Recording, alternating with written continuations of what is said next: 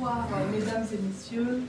Euh, nous sommes absolument ravis euh, de vous accueillir ce soir, qui est, juste éteindre la musique. qui est la première en fait d'une, j'espère, longue série de conférences autour de la laïcité. Autour de la laïcité, c'est-à-dire qu'il ne sera pas question de définir la laïcité, parce que là, ça c'est un exercice euh, très ancien et très difficile. Euh, ça sera plutôt d'essayer de, démontrer ce qu'on peut faire, comment on peut penser depuis euh, quand on est un laïc. Euh, et pour nous, c'est plutôt ça qu'on va essayer de, développer. C'est nous pensons, qu'est-ce que ça veut dire d'être et de penser laïque? Le café laïque Bruxelles, c'est un espace où, la, la- laïcité se décline en théorie et en pratique. C'est pour ça que c'est un, c'est un lieu convivial, c'est un lieu euh, où on peut manger ensemble, où on partage la même table, on ne mange pas forcément les mêmes choses, mais on partage les mêmes tables. Ici, dans le café Laïque Bruxelles, vous ne verrez jamais, par exemple, euh, d'événements euh, en non-mixité, non-mixité de genre, non-mixité sociale ou non-mixité de race, etc. Jamais vous ne verrez ça ici. Attends, voilà. rassure-moi, il n'y a pas de flamand quand même. Hein Il y a des limites. Non, je plaisante. là. De demain, je suis tranquille en France. Je crée la dissension et je m'en vais. Voilà, donc ici, euh, tout le monde peut venir. Et, euh, pour parler un petit peu du, Café Laïque Bruxelles, on peut faire son histoire, mais très très rapidement. On, a ouvert il y a, un mois euh, avec Adila. C'est un projet qu'on avait depuis, avait pensé depuis pas très longtemps, finalement depuis six mois. Et on s'est dit que c'était bien de se mobiliser autour de, notamment on luttait contre les fondamentalismes religieux.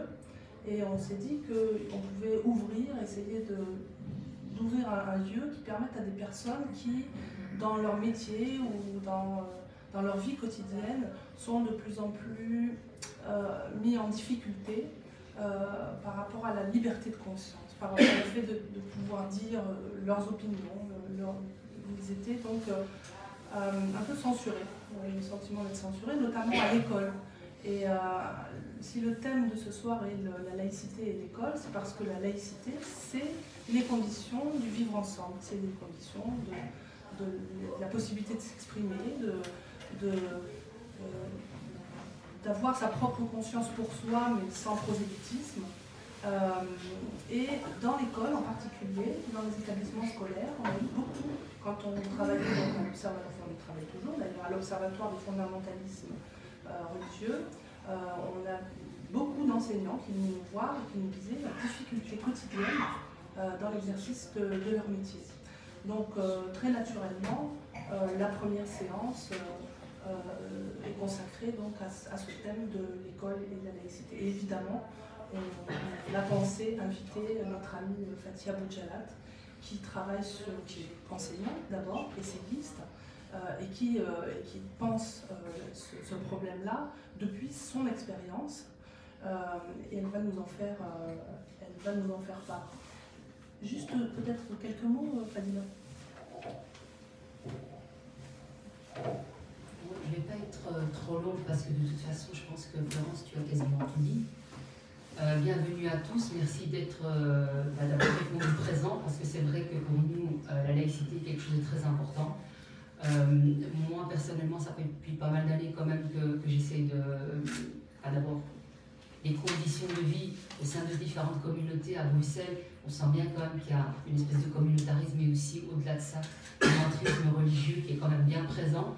Donc c'est vrai que pour une fille issue de la communauté musulmane, c'est très très compliqué. Et donc vous pouvez vous imaginer qu'un lieu comme celui-ci, euh, symboliquement pour moi, c'est quand même assez fort. Il est assez important parce que pour moi, effectivement, ça symbolise le vrai vivre ensemble, qu'on puisse tous se rencontrer, qu'on puisse aller de l'avant. Euh, et voilà, et c'est vrai que le fait qu'à l'Observatoire, il y a énormément de gens qui ont témoigné, qui nous ont envoyé des messages, ça nous a permis euh, d'abord de nous motiver à pouvoir mettre ce projet, parce que c'est un énorme projet qui demande énormément de moyens, mais aussi enfin, de moyens humains, d'énergie euh, pour lancer.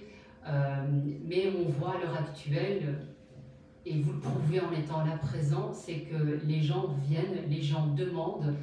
Euh, et pour nous, c'est très très important de pouvoir nous dire que finalement, ce projet-là, ben, on n'était pas seul, on a des gens derrière euh, qui sont effectivement contents que ça puisse exister, mais qu'on puisse aussi libérer la parole par des débats, par des discussions, tout dans, le respect, parce que c'est vrai qu'il y a eu l'Observatoire des fondamentalismes à Bruxelles. au départ, c'était aussi lancé pour qu'il y ait des débats mais on s'est très vite rendu compte des limites des réseaux sociaux, où finalement on ne débat plus, mais où les gens se tapent dessus, se crient dessus, s'insultent, euh, où euh, on vous traite de tous les noms, de fascistes, etc. Et c'est vrai que quand on, voit les personnes, quand on les regarde, quand on voit l'altérité en face de nous et qu'on peut discuter, c'est une autre manière euh, plus respectueuse puisqu'on voit la personne. et donc c'est vrai qu'un café comme celui-ci a tout son sens et euh, ben voilà, longue vie au Café Laïque. Et encore merci. Et je vais céder la parole maintenant à Fatia Moujalat. Merci d'avoir accepté notre invitation.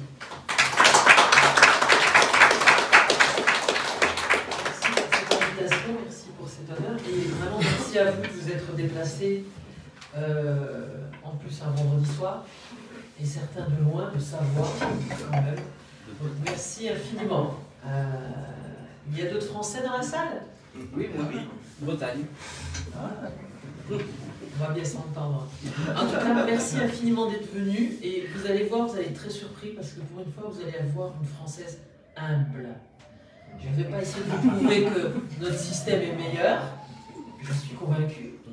Je suis assez poli pour ne pas vous le dire. Euh, je n'ai pas le mot laïcité tatoué sur ma poitrine.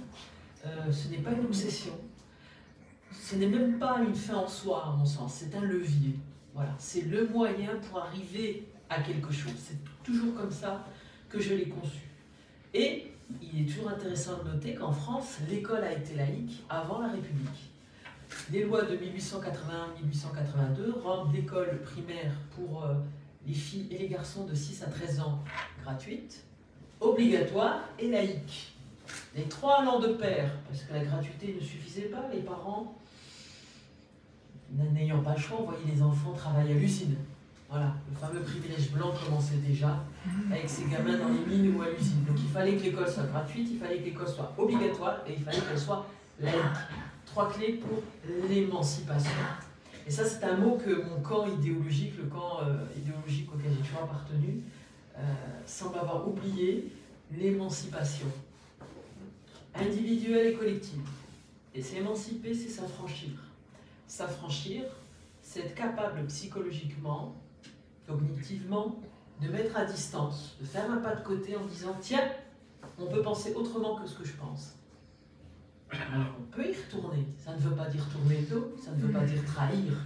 Parce que le problème qu'on a souvent quand on est issu de certaines communautés, c'est qu'en fait, on nous traite comme du roquefort. On nous applique à nous euh, le règne de l'AOC, l'AOP. Voilà. On est censé être authentique. Et si on n'est pas dans l'ostentation, bah, c'est qu'on est dans la trahison. Bah, ce genre d'alternative, il faut absolument euh, euh, les récuser. Alors pour la définition, laïcité, oui, c'est un mot hyper compliqué à définir et qui n'apparaît même pas dans la loi de 1905. Et cette loi de 1905 est tellement anti-religieuse, tellement méchante, vraiment, hein, que n'importe quel parent, encore de nos jours, peut demander dans n'importe quel établissement scolaire en France l'ouverture d'une aumônerie religieuse. Il suffit qu'il en fasse la demande au recteur s'il y a une salle disponible. Il y aura un aumônier. Prêtre, rabbin, à votre bon cœur, pas de souci. Voilà comme la loi de 1905 est euh, violente et, terrible. La laïcité, elle est en fait sur deux registres. C'est là où il y a un peu le malentendu, c'est que ça peut être une valeur, une valeur personnelle, un idéal moral. Moi, par exemple, je suis laïque, vraiment je pense que la religion appartient à la sphère euh, privée.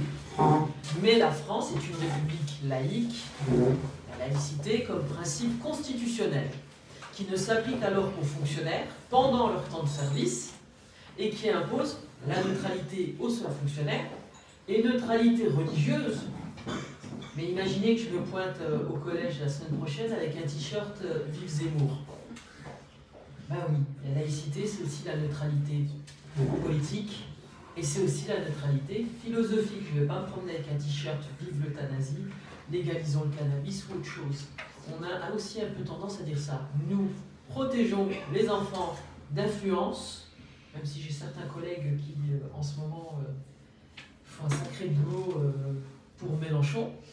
Ils oublient leur premier devoir. Le but, c'est que le gamin, quand il arrive à la grille, on ne lui demande pas de se débarrasser de sa personnalité, de son identité, non.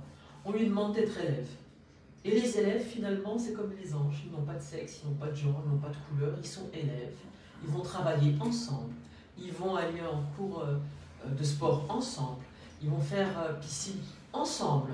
Et pas nous présenter, comme il m'est arrivé dans mon collège, d'étranges certificats d'allergie au chlore qui ne touchaient que les filles d'une certaine origine et qui bizarrement s'arrêtaient à l'avant-bras. C'est-à-dire que si elles pouvaient venir euh, à la piscine avec une espèce de combinaison, voilà. Euh, elle n'était plus du tout allergique au chlore. C'est-à-dire qu'en fait, on va apprendre à des petites filles, puis c'est le cas avec mes nièces. On leur a appris depuis qu'elles sont toutes petites l'archuma. Je ne sais pas si vous connaissez ce mot. Alors, c'est pas de l'arabe, hein, c'est du dialectique. Mais ça veut dire en fait honte. Mais en fait, un dialecte maghrébin, c'est le mot qu'on utilise pour dire pudeur. Vous voyez déjà quand même psychologiquement ce que ça veut dire. Pudeur, honte. Ça ne touche pas les garçons, c'est bizarre, c'est surtout les filles. Ah, écarter les cuisses. Alors, euh, mes nièces apprennent vite à couvrir leurs cuisses, à toujours serrer les jambes depuis toute petite. Et quand elles voient que j'ai une robe qui bagne un peu, elles me disent c'est la chouma, il faut remonter. Le corps est le lieu de la chouma. On apprend aux filles que leur corps est une vulnérabilité, un risque pour l'honneur de la famille on fait, et là ce serait euh, une autre conférence sur le féminisme, on fait de la femme un organe génital total. Ça, c'est pas un organe génital. Et là ne réside pas l'honneur de ma famille, pas plus contre mes cuisses. Alors bien sûr, ça c'est un autre discours, mais réfléchissons un peu. Où c'est qu'on va apprendre des principes de base, parce que je considère qu'ils sont un peu de base, comme l'égalité filles-garçons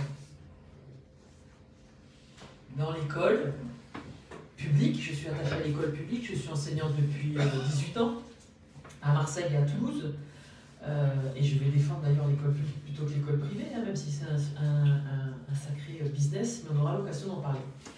Je vais vous faire passer, juste cette image, c'est une caricature parue dans l'assiette au beurre. Et vous voyez un enfant qui est tiraillé entre deux puissances néfastes. La bonne sœur Cruchot, qui veut guider vers l'église, et une Marianne absolument repoussante qui essaie de le tirer vers lui. Voilà comment a été perçue la laïcité. C'est-à-dire qu'elle devait protéger l'enfance du nationalisme comme de la religion. Et à cette époque-là, vous voyez, ce n'était pas spécialement l'islam ou le bouddhisme, c'était bien l'Église catholique qui contrôlait absolument tout. Les baptêmes, les mariages, les naissances, les morts, l'éducation. Alors si vous voulez juste regarder pour vous montrer quand même d'où on parle et que ça s'inscrit dans une histoire. Et cette histoire euh, de laïcité qui s'enseigne surtout à l'école, parce que, euh, surtout depuis l'adoption de la loi de 2004, qui est décriée par une euh, association de, profs gauchistes qui s'appelle les émancipés, LOL, et qui dit que c'est une loi raciste, cette loi de 2004, qui est l'aboutissement des travaux de la commission Stasi, et qui interdit le port de signes religieux ostentatoires à l'école, en fait jusqu'à 18 ans. À l'université, vous pouvez porter ce que vous voulez. Euh, tenue de Batman, euh, le absolument ce que vous voulez. Ça c'était à 18 ans et c'est logique. Même les élèves de BTS dans un lycée, même les élèves en formation au Greta dans un lycée, pourront le hijab ou ce qu'ils veulent, pas ce qu'ils veulent, parce que c'est logique. À 18 ans, si on vous donne le droit de vote, c'est qu'on considère que vous êtes responsable, capable de vous forger une opinion. Donc on n'a plus à vous protéger de ces influences-là. Donc vous voyez comme elle est pensée, la loi de 2004, dans cette euh, intention encore de protection des influences. Pendant une journée, pendant quelques heures, un élève sera un élève et l'école aura ses deux missions confirmées par le Code de l'éducation en France transmettre des connaissances et transmettre également euh, les valeurs de la République. Voilà, on a un lien différent. La Belgique et la France, on n'a pas la même histoire, on n'a pas la même organisation politique, on n'a pas la même conception de l'État-nation. vous jacobins, centralisateurs, euh, vous le fédéralisme, euh, et ce fameux communautarisme. Voilà. Certains aiment bien vous faire croire qu'en fait, en France, on est, très intolérant, très méchant, très raciste, très islamophobe, et que surtout, euh, on ne supporte pas la diversité. Et on emploie, en faisant mine de les confondre, le terme multiculturalisme et multiculturalité. La France est une terre multiculturelle. J'en suis la preuve. C'est empirique. Et c'est pas euh, les, indigènes de la République qui ont inventé la diversité. La France a été depuis longtemps un pays d'immigration, c'est pas eux qui ont inventé ça. Ça, c'est la multiculturalité. Le multiculturalisme, c'est que vous allez donner une assise juridique à cette diversité. Et que, c'est ce qui se passe aux États-Unis et au Canada, mais c'est ce qui va bientôt vous pendre au nez, et c'est ce qui se passe aussi en Angleterre, c'est votre appartenance à une certaine communauté qui vous permet d'exercer des droits. En France, il n'y a pas ça. Il y a l'État et le citoyen. Dans les avec les, par exemple en Angleterre, avec les 85 euh, charia courts, c'est-à-dire les tribunaux euh, familiaux qui statuent en fonction de la charia, ben. Vous avez accès à des droits en tant que vous participez et que vous appartenez à une communauté, ce qui renforce l'emprise communautaire. Et en fait, on est dans la prophétie autoréalisatrice puisque le leader communautaire se représente devant le politique comme l'unique interlocuteur, et qu'après ce leader communautaire se présente devant la communauté comme l'unique interlocuteur, validé et légitimé par euh, les politiques qui sont d'une grande lâcheté.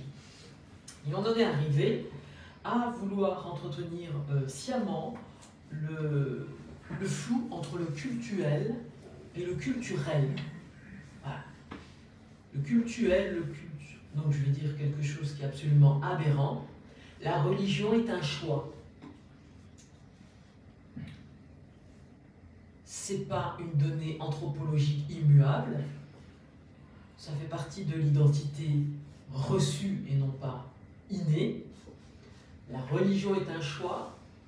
Tous les choix peuvent être interrogés, tous les choix peuvent être questionnés, tous les choix peuvent même être moqués pour nous en France. Le degré de pratique religieuse est un autre choix. Si vous optez pour l'orthodoxie, l'orthopraxie, ben, c'est à vous d'en assumer les conséquences.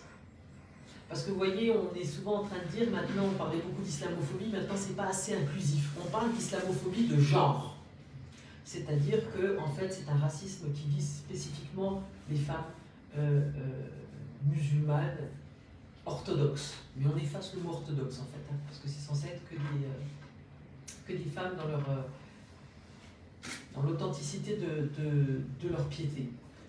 Non, on va être absolument clair. Imaginons, c'est un exemple que je donne souvent, euh, vous êtes un juif très pratiquant, vous postulez pour travailler dans une pizzeria.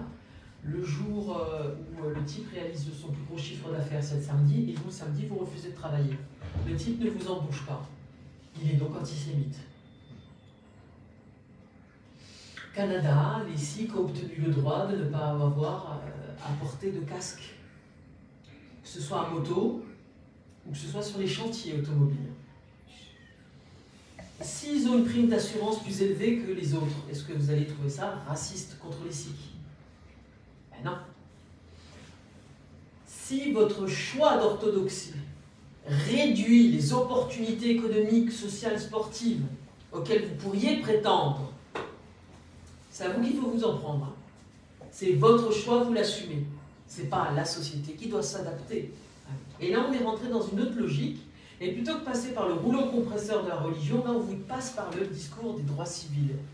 Mon corps, mon choix.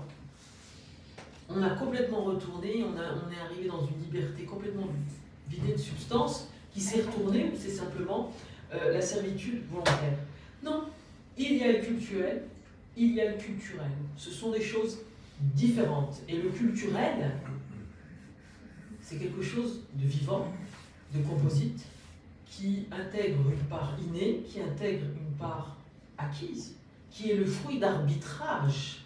Parce que c'est ça qu'on oublie de vous dire. On oublie euh, que l'individu compte, que la personne compte, et que les arbitrages comptent. Non, on vous fait croire qu'en fait le seul choix, c'est la conformité ou l'hyperconformité. vous n'avez le choix que de dupliquer. Et en fait, on assiste à un système très très bizarre où je suis fille d'immigrés algériens. J'ai vu les mères enlever le foulard et j'ai vu les petites filles le remettre. Et il y a un phénomène de retraditionnalisation qui est en cours. Euh, on envoie les gamins à l'école coranique pour apprendre l'arabe, bien sûr. Alors c'est bizarre, les filles doivent porter le foulard pour apprendre l'arabe. C'est un peu étrange. Et puis en même temps, ça, ça fait garderie gratos quand même, hein, le samedi matin, dimanche matin, voilà. Et donc vous avez une retraditionnalisation par le bas des gamins. Et puis nous, on a gagné de l'argent, on est devenu propriétaire, et puis plutôt qu'offrir une thalassothérapie dans le Pays Basque à nos parents, on leur a un pèlerinage à la Mecque. Bim, elles sont venues, euh, toutes voilées, tout emmitouflées, retraditionnalisation par le haut. Mais en fait, elle est où la fameuse créolisation là, dont il nous parle Mélenchon? Est-ce que cloner, imiter, c'est cette créolisation Cette espèce de, de, mélange composite qu'on fait qui est le choix d'arbitrage? Je prends un peu de ça, je prends un peu de ça, mais je prends pas du tout ça. Sachant qu'il y a des choses, à mon sens, où on doit s'autoriser, et là, on retournera dans le sujet de l'école, être clivant L'égalité femmes-hommes, c'est pas négociable. Quelle que soit votre religion. Et même si Dieu venait ce soir ou Abraham. Euh, le droit des minorités, c'est pas négociable. Le droit des enfants, ce n'est pas négociable. Voilà. Or, euh, les penseurs multiculturalistes, eux, comme Bakopirek, disaient que c'était des traits occidentaux. L'affirmation agressive de soi, la raison scientifique, l'égalité femmes-hommes. Si c'est des traits occidentaux, c'est que c'est des traits qui ne peuvent pas s'appliquer en Orient, premier degré de lecture. Mais si c'est des traits occidentaux, c'est des traits qui ne peuvent pas s'appliquer aux orientaux, y compris ceux qui sont nés en Occident. Et là, voilà pourquoi euh, il est indispensable de parler d'école, parce que l'école est la première cible. Elle est la première cible parce que les enfants sont la première cible. Plus tôt vous les cylindrez dans une pratique, moins ils s'en écarteront. C'est un avocat qui a écrit un livre sur la laïcité, qui anime une chaîne YouTube d'une secte islamiste et qui demandait à un savant musulman à partir de quel âge les filles devaient porter le foulard. Et lui, il conseillait le plus tôt possible, avant 7 ans, pour qu'elles euh, en prennent l'habitude et qu'après, elles ne l'enlèvent pas. Voilà le cylindrage euh, qui est fait et qui est le propre de toute éducation religieuse. Hein. Voilà. Et si vous reprenez la Convention internationale des droits de l'enfant, ben, vous voyez qu'il y a quand même un sacré problème. Cette Convention internationale des droits de l'enfant, euh, elle parle beaucoup du droit des parents, du droit des parents à transmettre leur identité, du droit des parents à transmettre leur religion, du droit des parents à transmettre leur culture, et donc d'un droit des parents sur l'éducation des enfants. Ok. Et en même temps, on vous parle du droit des enfants, au loisir, à l'affection, à des choses comme ça. Qu'est-ce qu'on fait quand il y a conflit entre les deux? Prenons un exemple récent, les talibans, les filles, l'école. Parce qu'on va être honnête, hein, le modèle d'une société islamisée comme ils la veulent, c'est pas Dubaï, euh, les stades climatisés, les, belles tours, hein. c'est l'Afghanistan, on va être honnête. Hein. Voilà, sans garde-fou. On s'attaque d'abord aux petites filles, aux enfants, à l'éducation pour séparer. Et l'école est extrêmement vulnérable. J'avais posé comme question à euh, la première fois que j'ai rencontré euh, Blanquer dans une émission télé sur France 2, je lui ai demandé comment ça se faisait qu'en France, il était plus facile d'ouvrir une école que d'ouvrir une laverie ou un kebab. Pour vous ouvrir une école, vous aviez simplement à écrire une lettre au recteur ou au préfet en disant Coucou, j'ouvre une école, il y aura un extincteur, je ne diffuserai pas de porno. C'est tout. Alors, il y a eu la loi Gatel, il paraît que ça a changé. Maintenant, il faut l'autorisation. Puis maintenant, il y a un petit peu plus de contrôle, notamment sur l'enseignement en famille.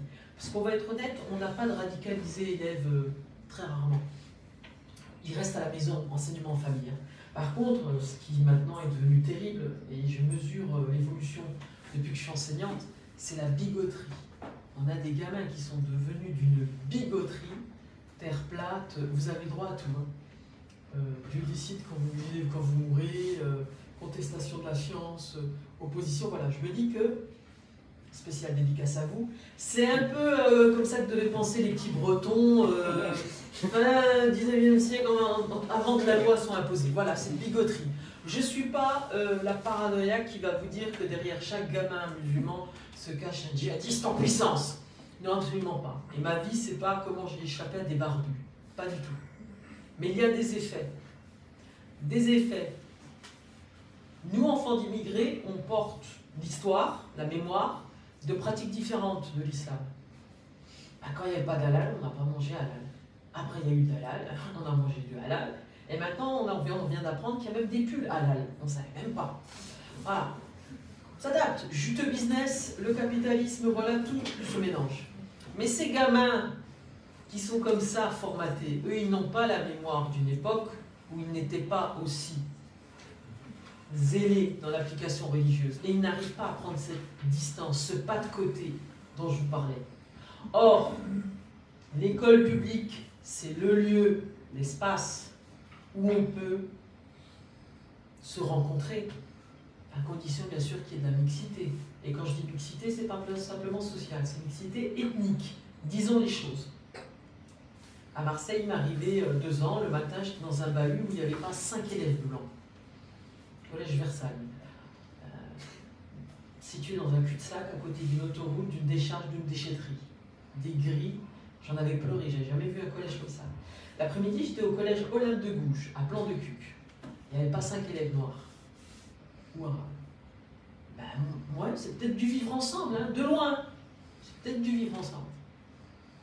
La mixité, plus une école laïque qui assume de dire que pour la connaissance du vivant, que pour agir sur l'environnement, la science est supérieure à la foi, ben voilà une école qui va permettre d'accueillir et de dédramatiser la divergence de genre, de sexe, de sexualité ou de religion. C'est pas en confortant les gens, avec, en les mettant qu'avec des gens qui leur ressemblent, que ça se passera.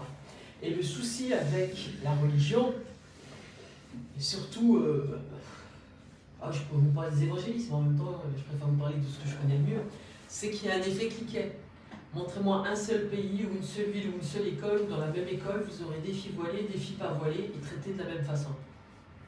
Montrez-moi un seul pays où on peut porter le voile et l'enlever sans conséquence. Ah oui, le choix libre. Hein, la fameuse campagne euh, de l'Union européenne, ma liberté dans le hijab, ma joie est dans le hijab, ça on pourra en parler euh, quand vous voudrez. Si vous regardez la, euh, la CEDH, la Cour européenne des droits de l'homme, la loi de 2010 votée en France pour interdire de se couvrir complètement le visage, l'État français avait sorti comme premier argument celui de la sécurité. On doit pouvoir voir les visages par sécurité. La CEDH a rejeté cet argument. Par contre, elle a validé celui-ci. Un État a tout à fait le droit de vouloir que son modèle politique de sa nation réponde à certaines valeurs. Et qu'effectivement, l'accès au visage peut être considéré comme un élément de dignité, surtout pour les femmes. Emmanuel Lévinas disait que c'était un accès d'emblée éthique. Donc encore là, vous voyez, le champ est très différent, que ce soit la loi de 2004 la loi de 2010, elle n'empêche pas les gens de pratiquer leur religion. On est toujours en train de vous dire que euh, j'avais rencontré une, animatrice euh, de Molenbeek qui venait à Toulouse et qui a commencé par dire devant euh, que la laïcité française, c'est la neutralité, vous n'avez pas le droit de montrer votre religion dans la rue. Mais vous pouvez vous mettre une plume dans le derrière dans la rue en France. Il n'y a pas de problème. Mais si vous la mettez en pleine autoroute, il y a un problème. Ou si cette plume vous dit d'aller vous faire sauter dans une école, il y a un problème. Ce n'est pas la société qui est neutre. Ce n'est pas du tout ce que dit la, les lois sur la laïcité. Non, vous pouvez pratiquer votre religion. Mais il y a des choses qui ne seront pas négociables.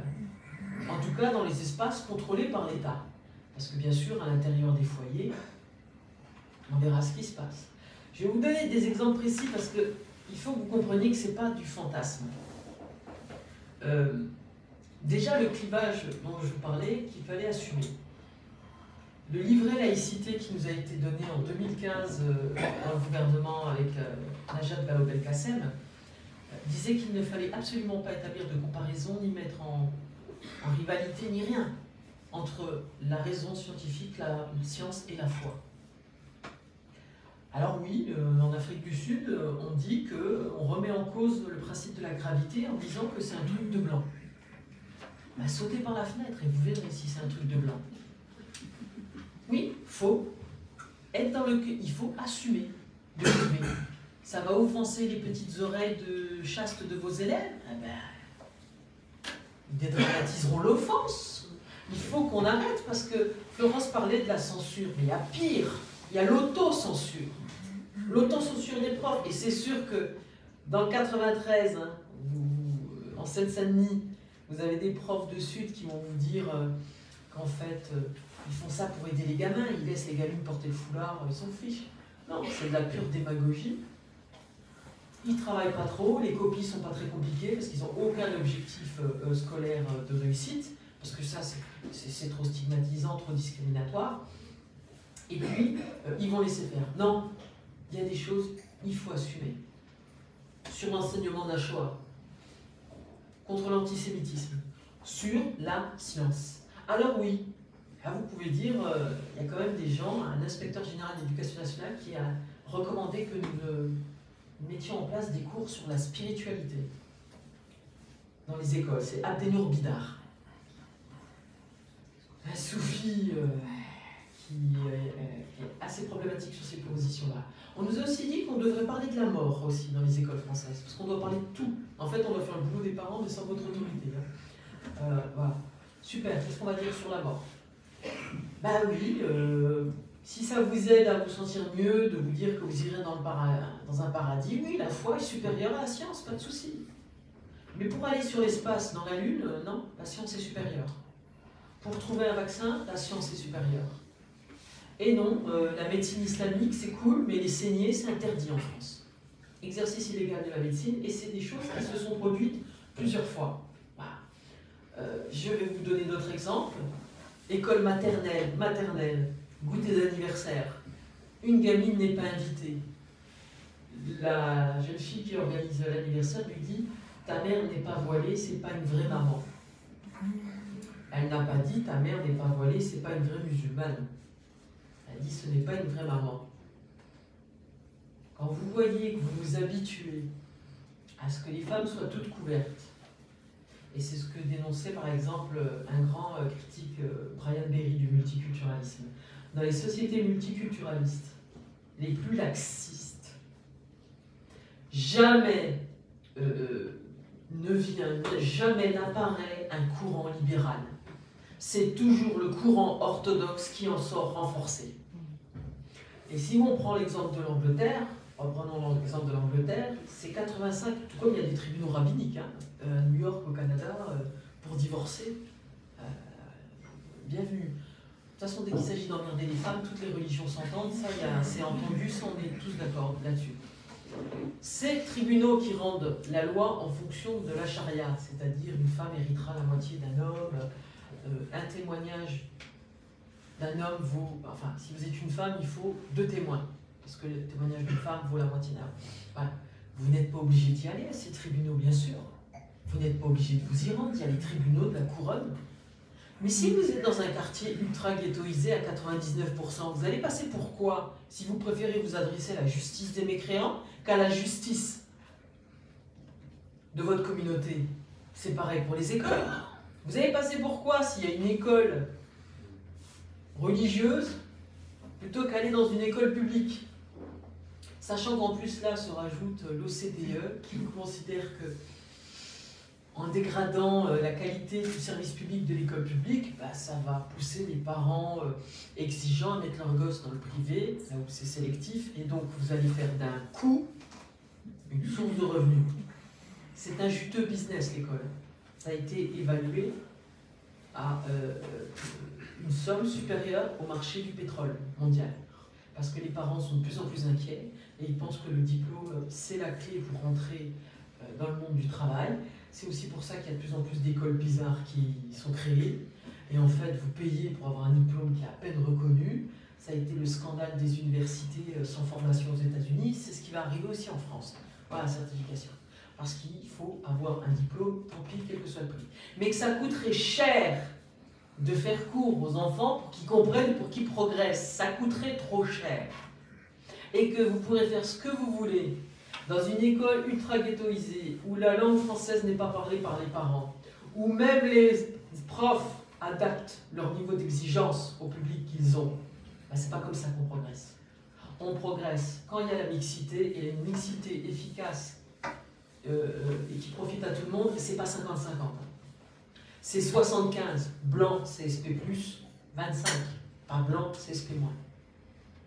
Je vais vous dire des choses extrêmement crûment. Hein. Et ça, c'est effectivement tiré de mon expérience de 17 ans euh, à Marseille ou à Toulouse ou, encore maintenant. Euh, l'école est vraiment la cible prioritaire. Prenez l'exemple des journées de retrait de l'école. Est-ce que vous en avez entendu parler Vous en Belgique il y a quelques années? Donc une, euh, une zinzin qui s'appelle Fadila aussi, je crois. non, pardon, Belhoul et qui, euh, et qui est sur les chaînes de Soral. Et qui a créé avec Nabil Enasri, qui est devenu docteur sous les auspices de François Burga et qui fait beaucoup de conférences sur l'importance de l'école pour la communauté musulmane.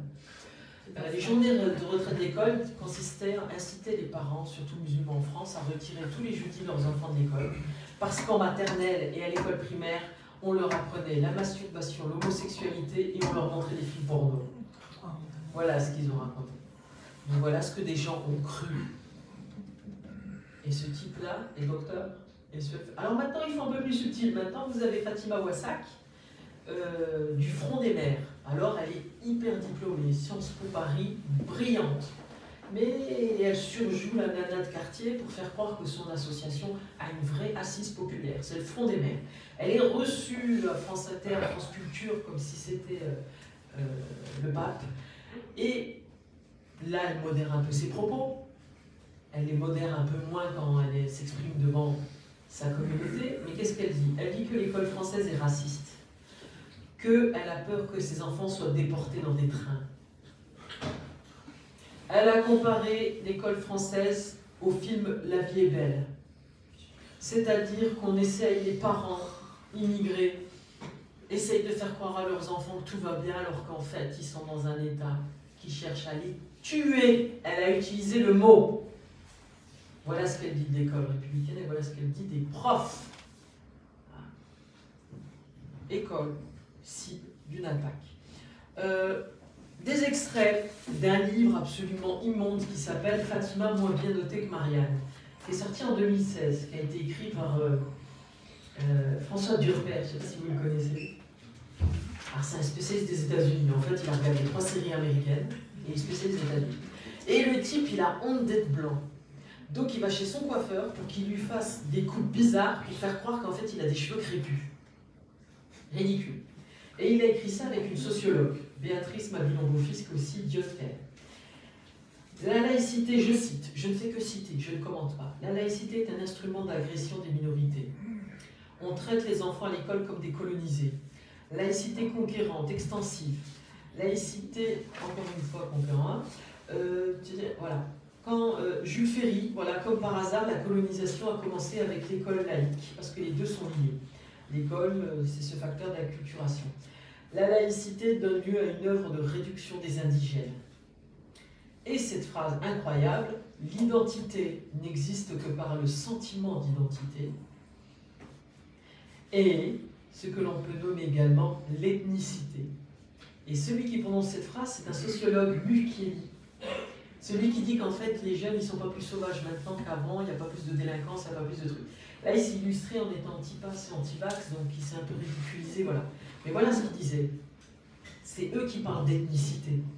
Et donc, il faut apprendre aux gens à être de bons sauvages. Et d'ailleurs, euh, une membre du, Parti des indigènes de la République, un peu plus subtile que euh, qui, elle, dans son livre, disait à trois reprises il faut combattre notre intégration. Eh ben, cette euh, jeune fille dont euh, je vous retrouverai le nom euh, a écrit un livre qui s'appelle Rester barbare. Entre nous, c'est vachement plus simple de rester barbare tranquillement en France plutôt que de rester barbare en Afghanistan ou que rester barbare en Algérie, ou euh, dans un pays ou au Népal, où quand une femme a ses règles, elle doit quitter physiquement pendant une semaine le domicile parce qu'elle est impure. Ouais, vous savez, c'est ça qui est quand même assez fascinant, c'est qu'en France ou en Belgique, elles sont trop bien, la joie est dans le hijab, la liberté dans le hijab. Super. Mais le fait que ces femmes puissent conduire, sortir, travailler, faire ce qu'elles veulent, euh, pas de souci. C'est pas dû à l'islam, hein. C'est dû à l'état de droit occidental qui empêche les religieux de mener à bien leur entreprise de contrôle du corps. Parce que dès qu'ils le peuvent, ces religieux, qu'est-ce qu'ils font? C'est les femmes à la maison. Et surtout pas d'éducation pour les filles. Donc ce n'est absolument pas nu. Vous pouvez mettre le hijab rose à paillettes, ce que vous voulez. C'est l'État occidental, l'État de droit et les valeurs occidentales. Égalité, bien sûr, qui est toujours à conquérir. Hein. Ce n'est pas la laïcité qui a l'égalité femmes-hommes. Hein. On va pas être naïf. Mais c'est l'état de droit qui permet ça. Alors bien sûr, c'est vachement plus simple en France de porter un hijab, sachant que vous pouvez travailler dans votre appart, voyager sans être accompagné d'un manager, d'homme, d'avoir le permis, tout ça. Facile, restons barbares. Mais chiche Va être barbare au pays des barbares. Et après, on pourra euh, en reparler. Alors, je vais prendre deux exemples concrets pour euh, terminer, mais avant quand même, je voulais vous citer quand même un texte, toujours pour montrer que l'école est la cible. Alors ce texte, il est euh, public, voilà, ça s'appelle Stratégie de l'action islamique culturelle à l'extérieur du monde islamique. Il a été adopté au sommet de Doha, dans l'État du Qatar, en 2000. Euh, c'est l'ISESCO, I-S-E-S-C-O, c'est accessible. Voilà ce qu'il dit il parle d'identité civilisationnelle. Comment maintenir l'identité civilisationnelle de la Oumma dans des sociétés pluriconfessionnelles, c'est-à-dire des sociétés où les musulmans ont émigré. Et donc, qu'est-ce qu'ils vous disent? La préservation de cette identité, je cite, hein, la préservation de cette identité exige dès maintenant une éducation islamique appropriée et saine des programmes judicieusement élaborés ayant pour objet la conscientisation. On va apprendre aux barbares à être des barbares. Alors, est où la créolisation La culturation, l'orientation, la protection sociale suivant la lettre et l'esprit de l'islam. On va fabriquer, on est dans ce que disait euh, qualifié Fethi Ben Slama de fabrique du surmusulman, c'est-à-dire un musulman plus musulman que les autres. Parce que sinon, il a l'impression d'être un musulman aseptisé, européanisé, pas authentique. Vous voyez, un mauvais roquefort qui est produit ailleurs euh, que là, ça devrait être un peu euh, produit. Autre citation. La culture occidentale qui s'impose aux enfants des musulmans vivant en Occident du fait de l'invasion médiatique nécessite une planification complète et exhaustive. Voilà. Donc ils annoncent un plan. Et qu'est-ce qu'ils disent? Ils disent que l'enfant musulman reçoit dans les sociétés laïques des opinions incompatibles avec l'islam. Peut-être euh, que l'antisémitisme est interdit?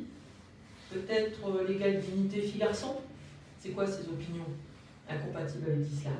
Et surtout ce passage-là, l'occidentalisation méthodique des enfants des communautés musulmanes au moyen de la scolarisation et des médias, les enfants des communautés musulmanes s'exposent à un procédé méthodiquement conçu pour les imprégner des valeurs occidentales, complot, et leur faire adopter la pensée, le comportement, les us et les habitudes qui sont en corrélation avec ces valeurs. C'est quoi ces valeurs, encore une fois? Manger du porc, c'est pas une valeur. Hein Donc c'est quoi ces valeurs? Euh, je continue. Ce procédé est mis en pratique à partir du cycle scolaire prématernel et passe par les étapes successives de la formation éducative il est doublé par l'influence et l'impact des pressions de la rue et des médias et autres moyens extérieurs, même dans le monde du travail. Et là, vous vous dites, tiens, voilà des gens qui se sentent assiégés, qui doivent bâtir une citadelle. L'intégration, c'est naturel. La créolisation, c'est un phénomène naturel. Voilà. On mange, tiens, on mange des pizzas, de la lasagne, la lasagne, on mange pas du couscous, même si c'est le plat préféré de Sandrine Rousseau. Voilà. Il y a des choses comme ça. Là, ce qu'on dit, c'est que cette influence est faite pour éloigner les musulmans de la communauté. C'est-à-dire qu'il ne s'agit pas d'être musulman, c'est-à-dire qu'il s'agit d'avoir le label, le tampon bon musulman. Et le bon musulman, c'est un islamiste. Le bon musulman, c'est le musulman voyant, revendicatif. Alors, moi, à la rigueur, ça ne me gêne pas, les gens font ce qu'ils veulent, je me fiche complètement. Mon livre s'appelle Combattre le voilement, il ne s'appelle pas Interdire le voilement. Sauf que, deux choses. Vous savez qu'en France, il a fallu attendre des années 80 pour que on s'intéresse aux enfants en leur donnant une personnalité juridique. C'est-à-dire qu'avant, les parents pouvaient pratiquement les massacrer et voilà, l'enfant était la propriété des parents. Et à partir des années 80, ils ont mis en place une commission présidée par euh, Jacques Barrault qui a essayé de réfléchir à ce qu'étaient les violences faites aux enfants. Et on a élaboré maintenant, par exemple, les violences éducatives ordinaires. On n'a plus le droit de mettre de fessées, par exemple. Voilà. Mais parmi ces violences, il y a le manque d'amour, l'absence de loisirs, et il y a aussi les exigences éducatives disproportionnées. Moi, quand j'étais à Marseille, les gamins commençaient à faire le ramadan à partir du CP. Moi, c'est ce que j'appelle une exigence éducative disproportionnée. Et ça, c'est ce que je vois souvent chez les élèves qui sont très bons en sixième et en troisième. C'est pas pourquoi. Leur résultat divisé par deux, ben si, pourquoi? Parce qu'un enfant ne cherche qu'une chose, c'est à plaire à ses parents. Et il sent qu'il peut plus, qu'il fait plus la fierté de ses parents par l'hyperconformité religieuse que par la réussite scolaire. Ça, c'est ce qui se passe en France. Alors, bien sûr, il y a aussi une islamisation des élites. Hein, il y a aussi des médecins, des avocats, et eux, ils ne sont pas dans cette même logique-là. Hein, pour les autres, c'est le cas. Eh bien là, moi, je suis pour interdire le voilement des fillettes, parce que j'en ai vu porter, euh, et c'est pas en Algérie que je les ai vus, c'est en France. Euh, le voilement des fillettes, parce que c'est une exigence éducative disproportionnée.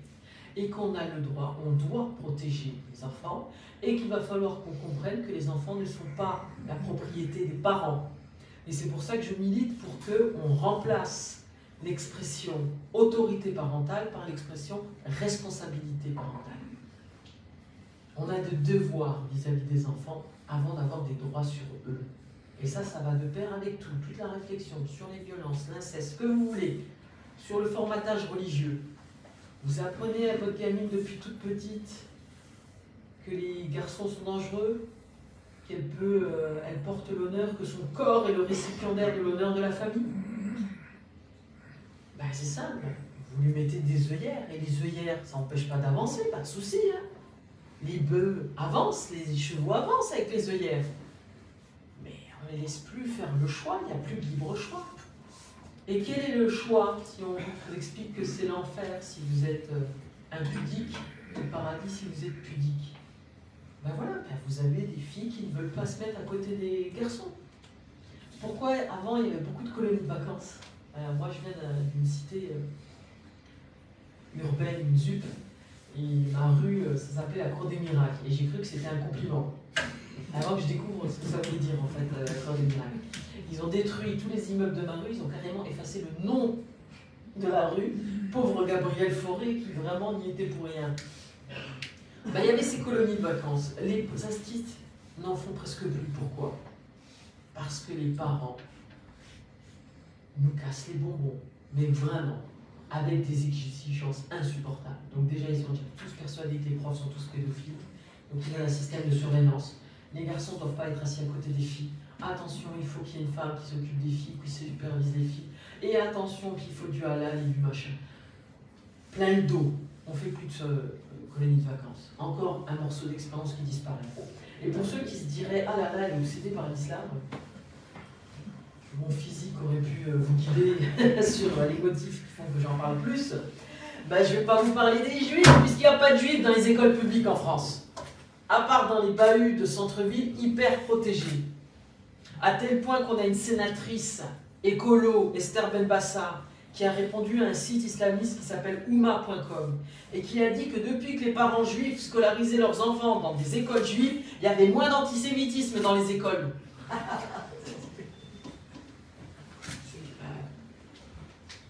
Et je vais même vous dire un truc, moi mes élèves sont pas antisémites, ils n'ont jamais vu de juifs.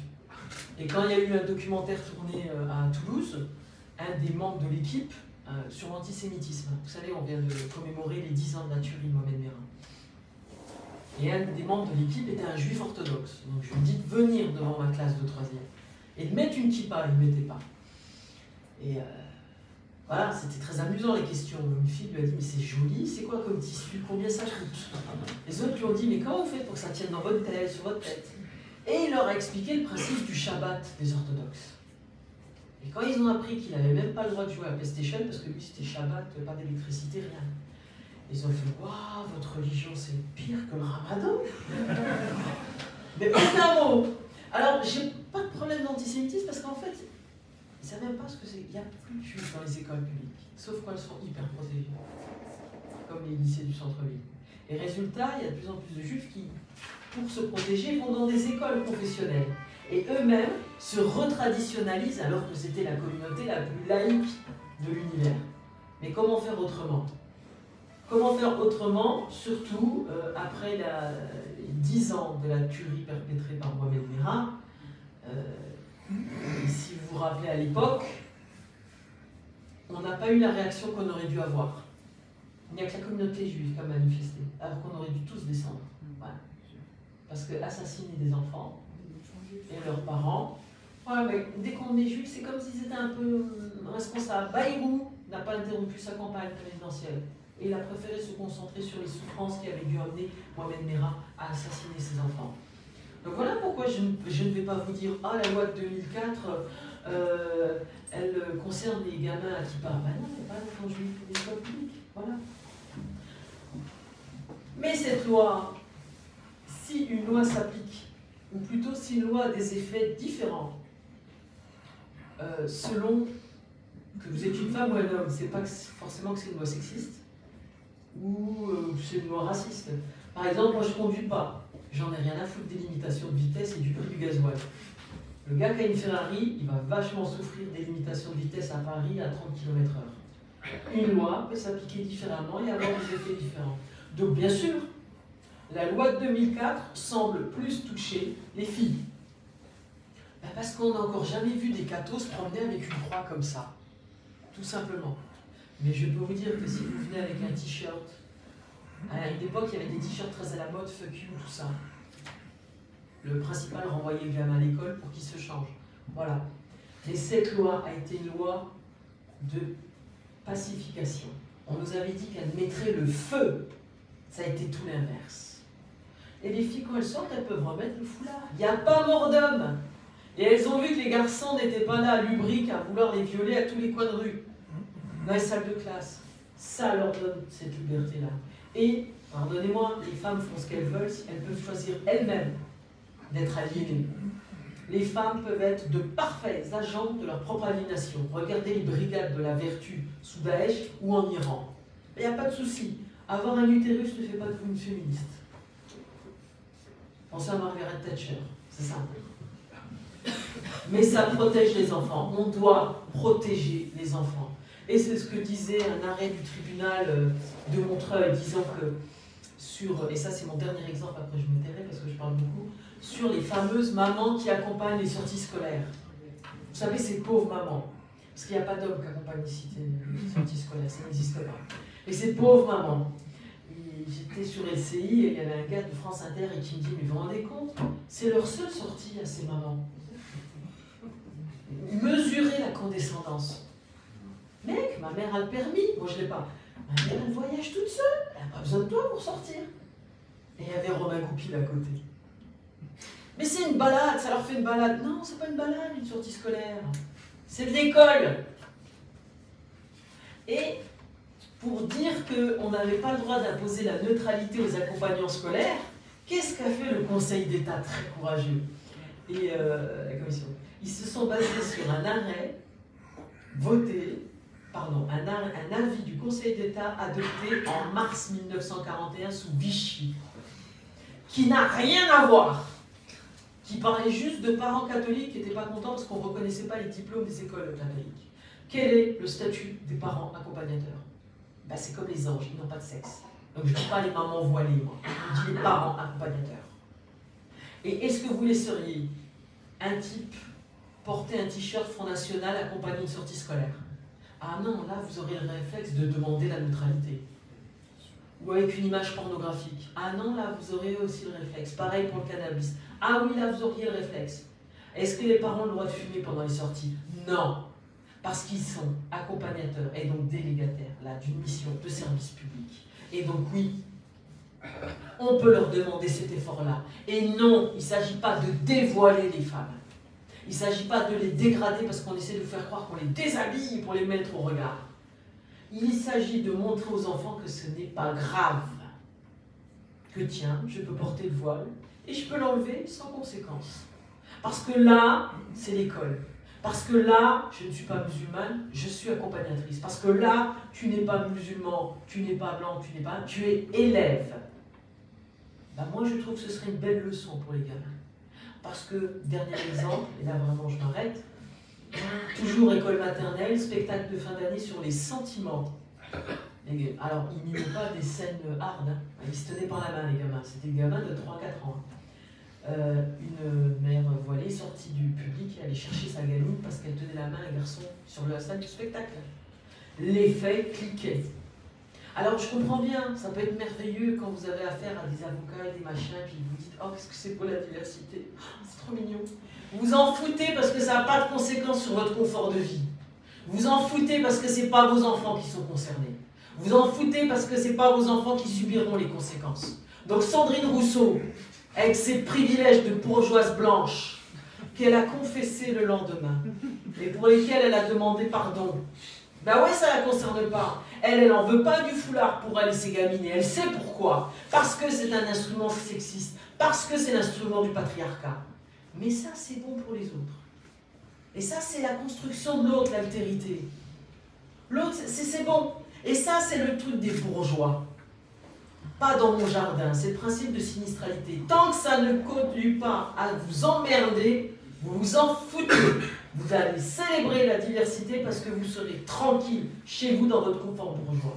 Ben non, quand on est dans une logique, j'allais dire de gauche, sais pas que ce serait un gros mot ici, on choisit pour les autres le meilleur. Et c'est ça l'universalisme, qu'il concerne le féminisme ou autre. Ça ne veut pas dire que je veux que les gens s'habillent comme moi ça veut dire que j'ai un degré de dignité qui n'est pas négociable. Kant disait que dans l'ordre des choses, on avait soit un prix, soit une dignité. Si je peux vous remplacer par un prix, vous n'avez pas de dignité. Les prostituées, ce n'est pas des travailleuses du sexe. Ça n'existe pas le travail du sexe. C'est de l'exploitation, basée sur une subordination. La GPA, ça fait rentrer le corps des femmes dans le droit des affaires. Mon corps, mon choix. Ben non, quand vous montrez qu'une riche blanche est prête à porter gratos les gosses d'une pauvre, là je vous croirai. Quand vous montrerez qu'une riche est prête à aller tailler des pipes au bois de Boulogne pour 10 euros, là je vous croirai. Et un réalisateur de cinéma de gauche m'a dit qu'il trouvait ça plus dégradant de faire le ménage que d'être prostituée. À moi, fille de femme de ménage et café eh ben, Je lui ai conseillé, et tes deux filles, tu leur conseillerais quoi comme carrière? D'aller au bois de Boulogne? Voilà comment il faut parler aux bourgeois. Il faut que ça les concerne. Et l'école, ça porte ce projet d'émancipation. Ça ne veut pas dire, contrairement à ce que disent les indigénistes ou Fatima Wassak, qu'on est là pour dire aux enfants d'avoir honte de leurs parents. Ça, c'est faux. On est là pour leur montrer qu'il y a un consensus scientifique autour de connaissances, dans le domaine historique, dans le domaine des sciences. On est là pour leur faire faire du sport. On est là pour apprendre à nager. Il y a des enfants qui sortent du collège sans savoir nager maintenant en France. Est-ce que vous en rendez compte? Avec les noyades qu'il y a dans les piscines l'été. Voilà ce qu'on est en train d'apprendre. Et on n'est pas en train de manipuler. Par contre, on doit transmettre des valeurs. Et là, on doit assumer, oui, la liberté, l'égalité, la fraternité, l'égale dignité des femmes et des hommes, les droits des minorités, les droits des enfants. Ce n'est pas négociable. Quel que soit votre tradition, quel que soit votre degré d'exigence, d'authenticité. Merci.